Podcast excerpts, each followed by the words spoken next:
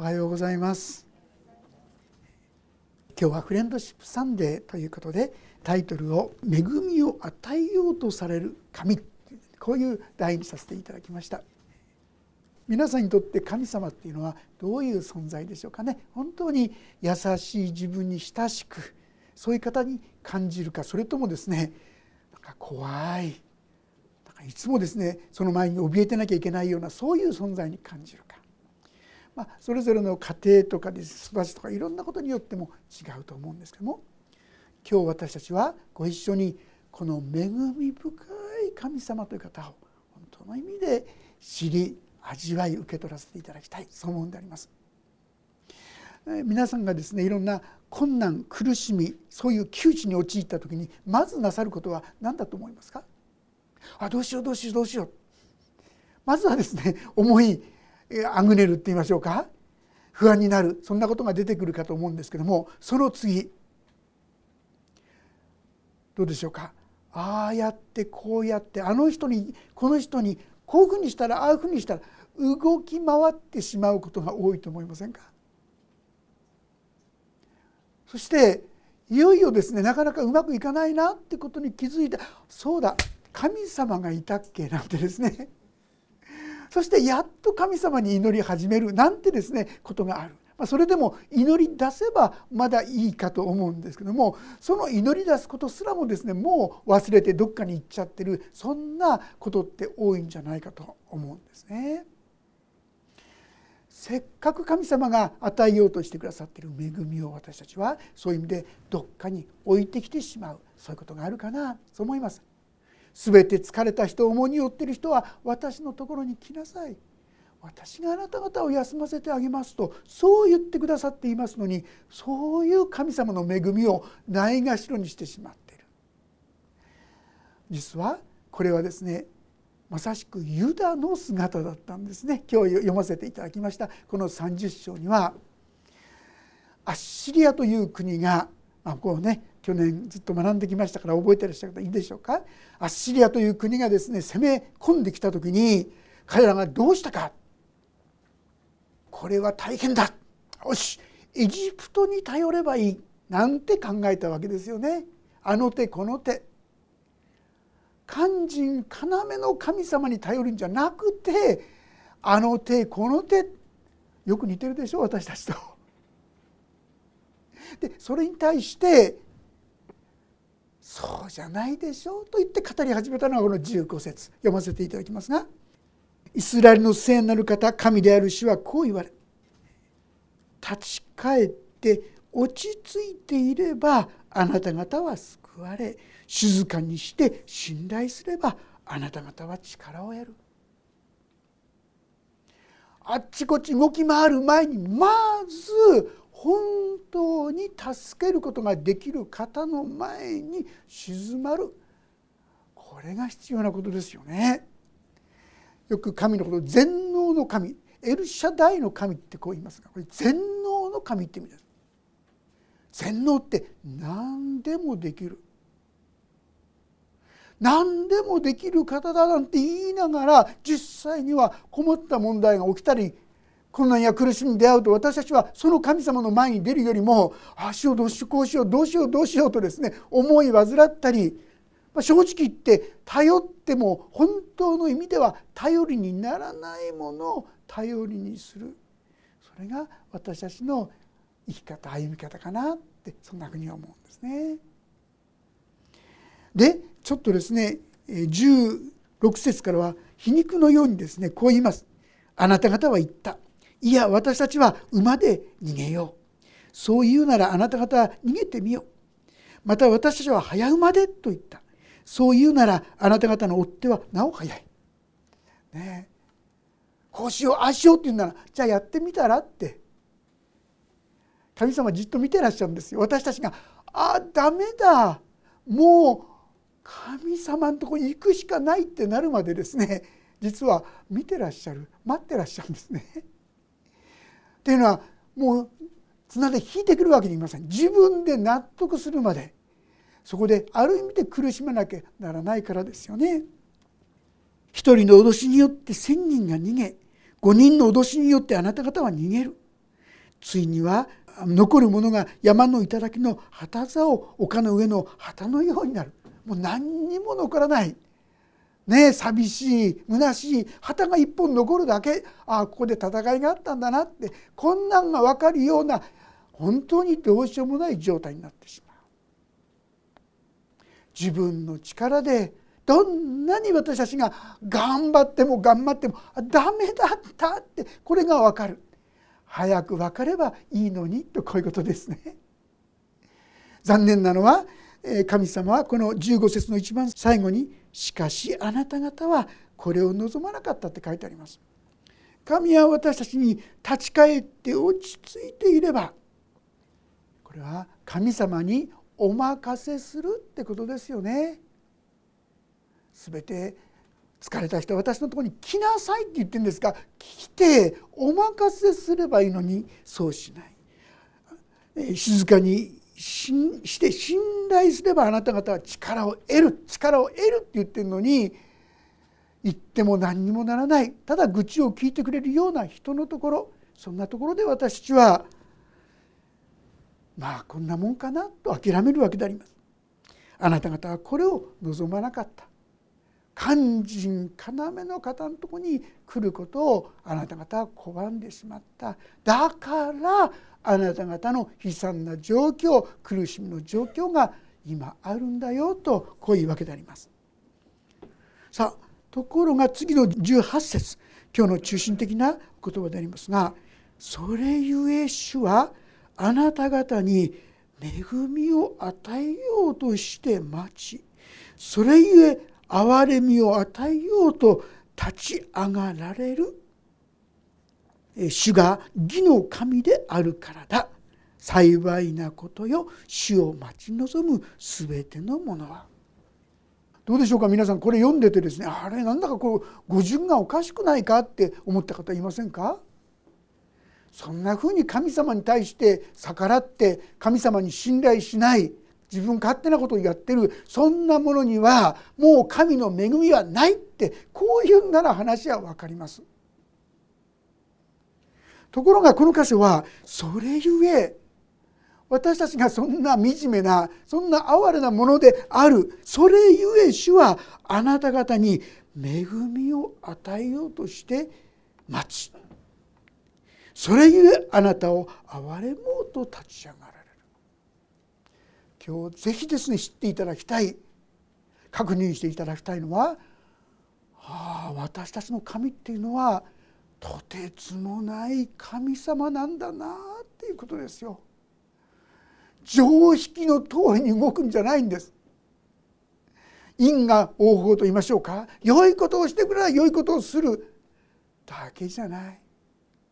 もうこの神に逆らってどうにもならないそういうものであったとしてもですよここにありますように幸いなことを死を待ち望む全てのものだとあります。どんなにその神から離れて自分勝手なことをしていても主を待ち望む時にそこに応えてくださるこれが私たちの神様だって言うんです皆さん。えー、そんなうまい話でいいの？って言いたくなるほどじゃないでしょうか。私たちがこの神の愛と許しを受け取る時に私たちは心強いんですね。こんな私ことでも神様お見捨てにならないこんな私のことを神様また立ち上がらせてくださるそう信じることができますしまた期待を持って前に向かっていくことができるわけであります。それゆえね普通はそれゆえこの方々に罰を下しと言いたいところでありますがそれゆえこの意味するところは彼らがどんなに弱いかどんなに愚かかどんなに貧しいものかそれを知っているゆえにということですよね。この4行目がですね「主が義の神であるからだ」とあります。この義という言葉っていうのは非常に深いものがありますよね。ちょうど今このフレンドシップさんで以外は私たちローマ書から学び始めています。そしてこの義ということについてもご一緒に学ばせていただいてますね。ここで言う義という意味はもちろん神は義なる方です正しい方です義なる神様でもこの神の義はそれだけじゃないってことを学んでますよね。すなわち自分でもはや義を勝ち取ることができなくなってしまった。どうにもならない私たちををも義とする。要するに私たちのそのような罪を全部解決するためにたった一人の唯一の一人子であったイエス・キリストをこの世に下しその方を十字架につけてその方によって私の罪を全部裁く罰するそういうことをもって私たちを義とするっていうんですよ皆さん。考えられない世界であります。絶対にありえないそういう世界でありますが神はそのようなことをなさった。私たちのような弱い不信仰なものを義とする神の義が現れたそれがあの十字架だったんですね。それゆえに神様は今やこのイエス・キリストを通して神を待ち望む者を誰でも許し受け入れてください。何度までですか？なんて弟子たちが聞きましたよね。人がいろんなことをやった時に7度までですか？なんて聞きました。まあ、人を許すって7度許すってなかなか大変なことですけどね。でもイエス様その時に言ったのは7を70倍数だけって言ったのを覚えてらっしゃいますか？7を70倍だけするとか七七十九だからじゃあ491回目はダメなのねってそういう意味じゃありませんよ。7っていうのは完全数とも言われます。完全に主を待ち望む者に完全に許してください。神をどれだけ呪い神をどれだけ反駁し神をどれだけバカにしてきたかわからない私たちですよ。にもかかわらず神はそんな私たちを憐れみそんな私たちを恵もうとして待っておられる皆さんありえない世界じゃないですかこれが聖書を通して私たちに約束してくださった神の許しと愛なんですもっと小さくもっと軽いものとして考えてしまっていなかったでしょうかあの十字架というのはですね、まあ、死刑の中でも最もむごたらしい死刑だとも言われますよ。即死じゃないんですよね。即死だったらある意味で簡単じゃないですか。一時ですから。全身が十字架につけられてだんだんだんだん死んでいく。時には1週間も長引く人もいるってこう言うんですよね。だんだんだんだん死んでいく。そんな苦しみをイエス様は受け切ってくださった。どうしてですか？あなたのためです。あなたの罪を金輪際何も責められることがないように。一つも残らずにその罪を許すためイエス様はこの十字架を受け切ってくださった。それに神の許しと愛が今やあなたの上に注がれる存在になったということなんですね。そしてこう言います。19節以降でありますがここにはどんな祝福を注ごうとしてくださっているのか書いてありますが「ああシオンの民エルサレムに住む者もうあなたは泣くことはない」いかがでしょうか？この世で私たちはどれだけ涙したでしょうね。人は誰も分かってくれない。でももう涙することはない。そういう世界を備えてくださる。あなたの叫ぶ声に応え主は必ず恵みを与えそれを聞く時あなたに応えてくださる。神様はあなたに応えてくださる。いやいや私あんまり祈っても答えられないんですけど。それは神様を待ち望んでないからじゃないでしょうか。神様の方に向くならもし皆さんが「ああ私は本当にこのユダと同じでいつも神様を無視して自分勝手なことをしてきました」「お許しください」って一言祈ってみてください。心がスーッとですね楽になってあったかいものが皆さんの中に流れ込んでくることでしょう。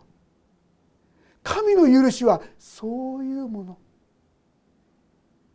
イエス様の十字架によるあがないそれはそんなすごい力と恵みを私たちに与えるものなのです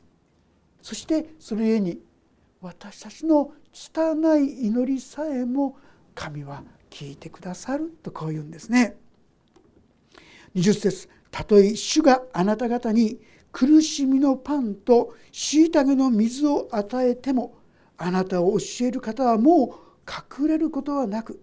あなたの目はあなたを教える方を見続ける。皆さん苦しみがなくなるとは言ってません。正直言いまして神様は私たちをいつも天の御国にふさわしい方として訓練してくださいます。ですからさまざまな苦しみ痛みあるんです。でもそれは私たちをもっと清くしもっと高めようとしてくださっている方だからですね。はっきり言いまして御国に行ったらもうそういう苦しみなくなるんですよ。そして地上にあってはイエス様がいつも共にいてくださるさまざまな時に私たちに道を指し示してくださる。そういうお方となってくださる。いや私は最近聞こえないんだけどって方。どうぞ神様の前に静まってみてください。そしてああそうでした。私は神様から心が離れてましたって正直に祈ってみてください。あっという間に皆さんのもとにああ神様が私と共にいる。恐れるな。私はあなたと共にいる。たじろぐな。私があなたの神だからと。そう語ってくださる。そう聖書は約束してくださっているわけであります。あなたが右に行くにも左に行くにも後ろからこれが道だこれに歩めという言葉をあなたの耳は聞く。こういうんですね。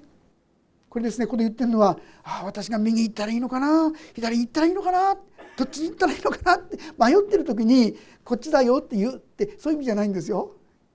この意味はあなたが三国に行ったとしても左に行ったとしてもこれが道だこれに歩めという言葉をあなたは聞く。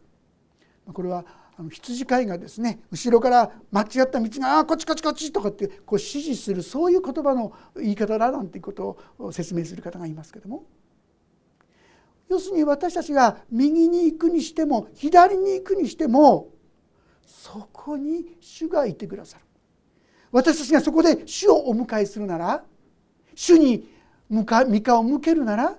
つでも私たちにそのように道を開いてくださる。よくですね私たちは神の、ま、御心ということを持ってない御心にかなった職場をとか御心にかなった結婚とかいろんなことを言いますがある方がですね言ってるんですけども職場に仕事に行ってクリスチャンの人でで働いてですね御子にかなった職場をと祈って祈ってたんですけども 彼はですね働き始めて3日目で「ああ御心を間違えた」ってですね 彼はそう言ったそうですね。自分の願ってることと違うことがいろいろ起きてくるとあこれは御心じゃないってこう言いたくなってしまうわけですよね。神様はそこにおられるんですよ。自分たちがですねああもうここに神はおられないと思った。そこに神はおられてこっちだよ。あっちだよと。そっち行かないようにと。導いてくださ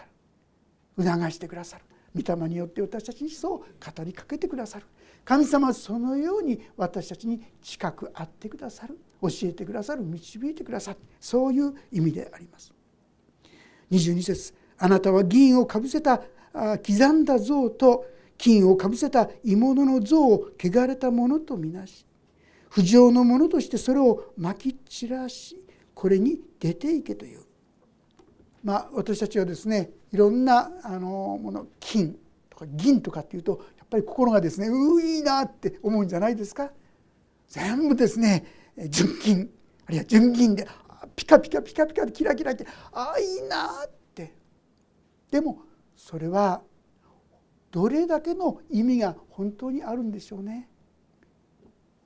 それらのものは私にとって、まあ、偶像っていうんでしょうか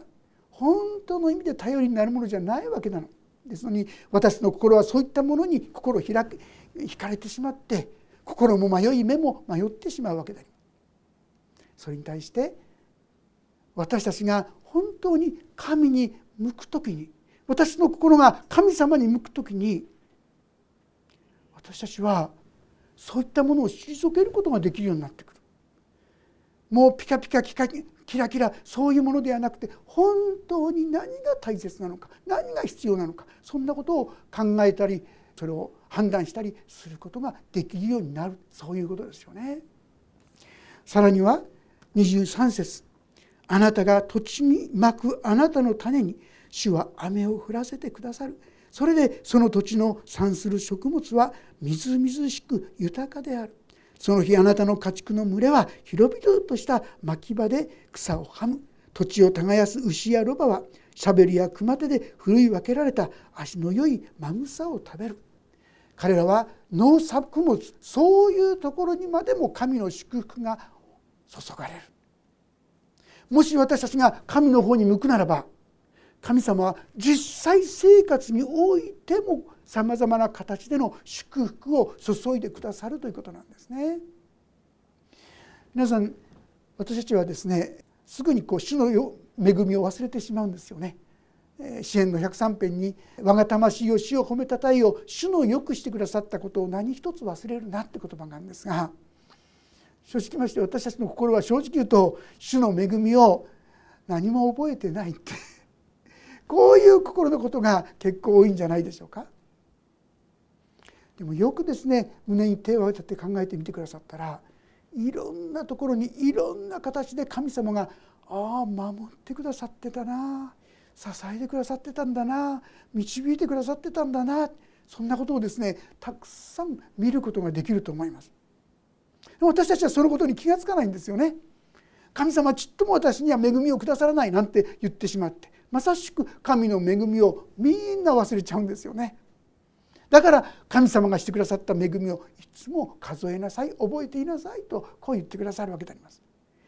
ああ確かにあの時にも本当なら大変なこう出費になるところが不思議にそこでですねカバーされてきたとかですねもうどうしようかと思ってたら不思議にそこに助けが与えられたとかですね私じゃ偶然であるとかああよかったで終わらしちゃってるんですけどもよく考えてみたらこれって神様の手だったそのことにだんだん気づくのではないかと思います。神様は私たちの生活のただ中にもさまざまな意味で今ここに生かされてるってことは確かに神様守ってきてくださったんだなそのことにも気づくのではないかと思います。2526節は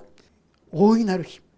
世の終わりの時そして千年王国の時を語っていますが大いなる殺戮の日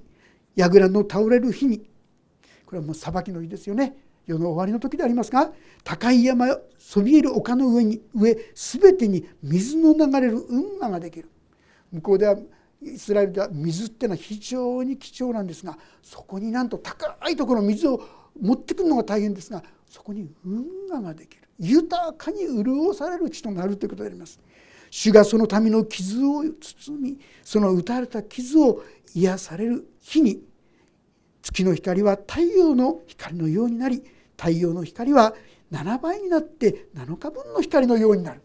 大いなるもう神天神地と言いましょうかね神様の大いなる栄光の中に包まれることがですね予言されているわけでありますが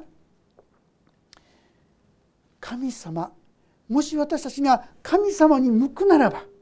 あるいはこの神様を待ち望むならば私たちにはこのような祝福が待っている。でもあなた方はこれを待ち望まないのか？15節にありましたようにしかしあなた方はこれを望まなかったとあります。にもかかわらずなおこの神を待ち望むの。敗して失敗して失敗し続けた私たちになおですね私を待ち望むのにこうすると恵みを約束してくださっておられる。あなたはこの道を相変わらず無にしていや神よりも私は自分の考えで行くんだ。神よりも神に頼りよりもこっちの方がいいと言ってその道を歩み続けるんでしょうか。私たちに神様は私のもとに帰ってきなさい。私はあなた方を恵もうとしているんだよ。これが今日ここで神様が語ってくださっていることになります。これはちょうどですね新約聖書のルカの福音書の15章。ここに宝刀息子のお話が出てくるんです。宝刀息子彼はお父さんにですねいろいろ言われるからでしょうか。自由が欲しいと思ったからでしょうか。将来自分にくれるはずの財産を今くださいってこう言うんですね。で今そのお金を自由に使いたいんだ。この優しいお父さん優しいというよりもおそらく苦しみを通って初めて分かるからということだったと思うんですがお父さんはこの財産をこの子供にくださるんですね。するともう子供は閉めてやったってわけでですねそれを持ってすぐに出てってしまって町でですね聖書で彼はその財産を湯水のように使った。いくら財産があってももしですね使い方を誤れば湯水のように使ったらあっという間になくなりますよ。案の定彼は本当にもう何にもなくなっちゃった。食べるものもなくなっちゃった、まあ、結局の豚飼い。当時イスラエルでは豚は汚れたものとみなされる。ですからそのそれを飼うっていうのは最も惨めな。そういう自分となってしまった。いやそればかりかそこには豚の餌で腹を満たしたいと思った。彼はその時にふはっと気が付くんです。いろいろ苦しいこと不自由なこともあったけど自分が育った家では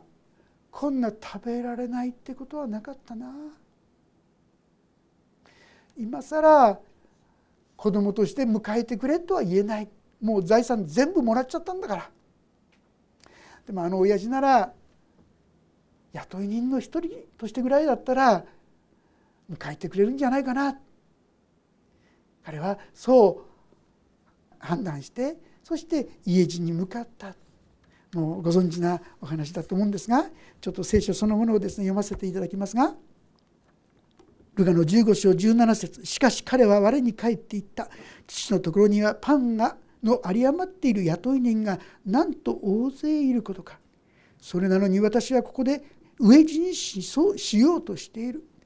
立って父のところに行こう。そしてこう言おうお父さん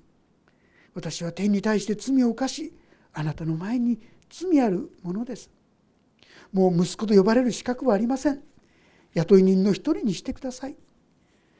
こうして彼は立ち上がって自分の父のもとに向かった。ところがまだ家まで遠かったのに父親は彼を見つけてかわいそうに思い駆け寄って彼の首を抱き口づけした。息子は父に言った「お父さん私は天に対して罪を犯しあなたの前に罪あるものです。もう息子と呼ばれる資格はありません。ところが父親はしもべたちに言った。急いで一番良い衣を持ってきてこの子に着せなさい。手に指輪をはめ足に履物を履かせなさい。そして肥えた子牛を引いてきてほふりなさい。食べて祝おう。この息子は死んでいたのに生き返りいなくなっていたのに見つかったのだから。こうして彼らは祝宴を始めた。皆さんこれは私たちに対する神様の愛の姿。神様がどんな方なのかを私たちに教えてくださっている。この宝刀息子自分勝手に自分の家を捨てて出てってそしてすっからかになって帰ってきたこの息子を神様は両手を広げて待ち構えている。これが私たちの神様なんです。なのになぜ私たちはこの神様のとこに帰ることをためらっているんでしょうね。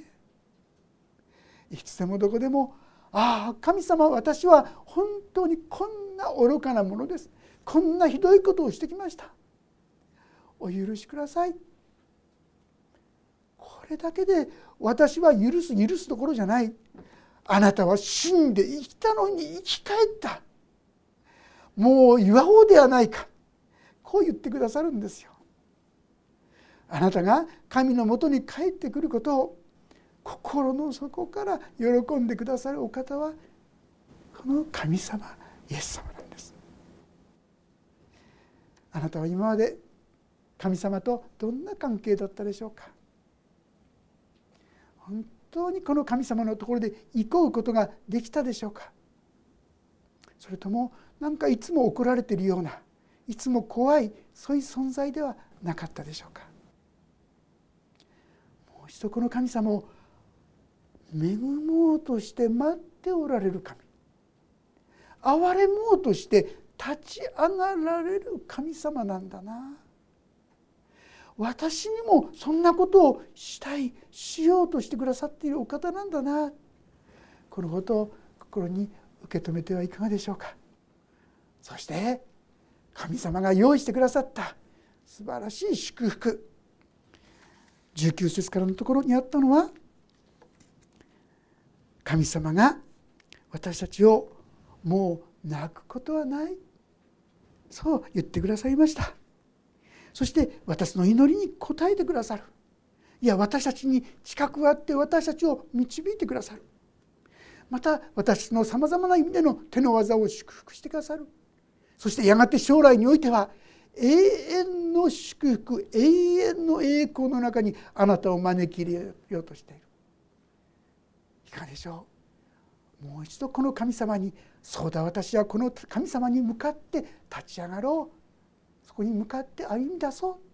そういう決断をすることが必要ではないでしょうか。そしてこの祝福にもっともっと共に預かっていくお互いとされていけたらと思います。お祈りをいたします。もし皆さんの中でああ私もそのこの神様にもう一度心を開いてそのに向かうそう思う方がおられましたら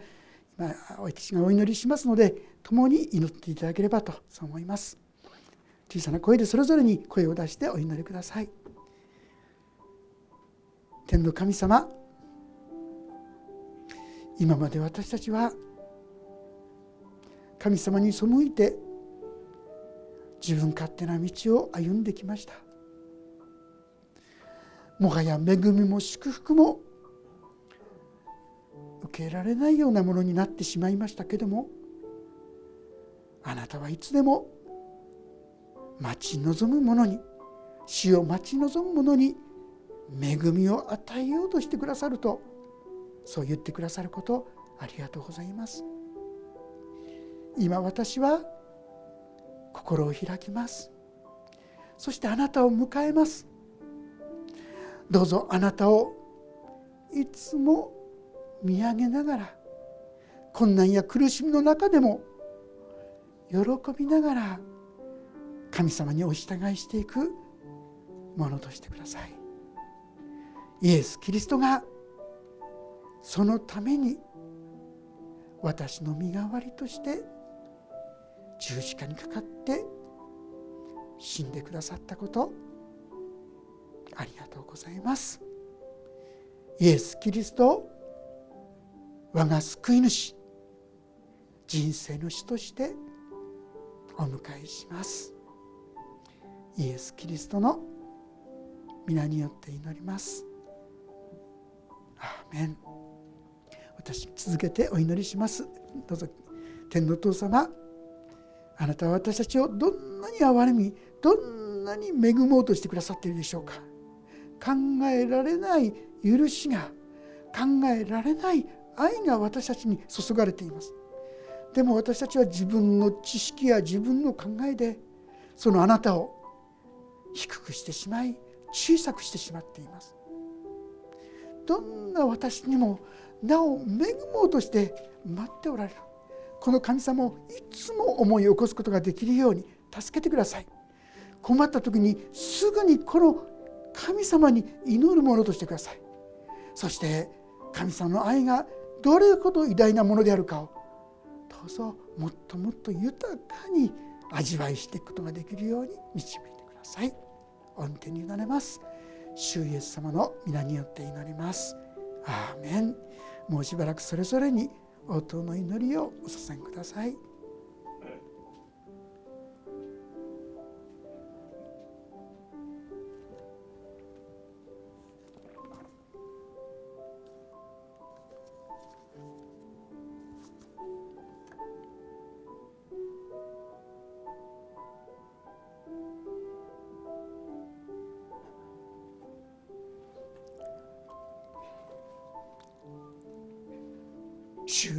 キリストの皆によって祈ります。